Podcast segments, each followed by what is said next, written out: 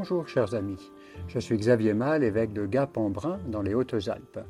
Et pour ce calendrier de l'Avent, je vais vous conter deux histoires, une de mon enfance et une de ma vie d'évêque.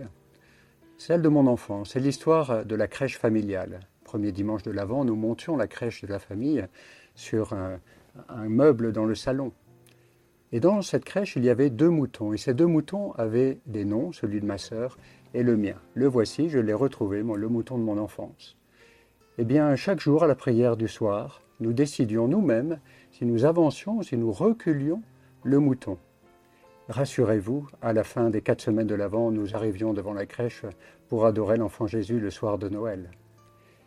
Et puis enfin, une histoire de ma vie d'évêque. J'ai découvert qu'il y avait dans plusieurs villes euh, de mon département des chemins des crèches.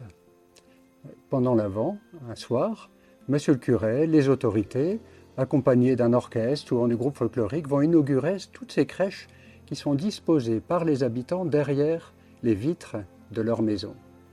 C'est magnifique, cela draine beaucoup de monde et cela rappelle que nous sommes vraiment le haut, de la Provence, le sud des Alpes, mais le haut de la Provence. Et la, la tradition des crèches est importante. Je maintiens cette tradition car depuis mon enfance, depuis que j'ai quitté le nid familial, je construis, comme j'espère chacun d'entre vous, une crèche, et même deux, moi, une dans mon bureau et une dans ma chapelle de l'évêché. Et chaque année, je rajoute un centon, comme beaucoup, comme beaucoup ici dans les Hautes-Alpes. Et cette année, été un peu gourmand. J'ai acheté deux centons, un homme et une femme qui portent un fagot de bois et qui vont aller réchauffer l'enfant Jésus pour faire un feu dans la crèche. Alors je vous souhaite vous aussi d'aller porter vos fagots de bois, c'est-à-dire vos petits efforts pendant l'avant, et puis tout ce que vous pourrez faire en cadeau d'amour autour de vous.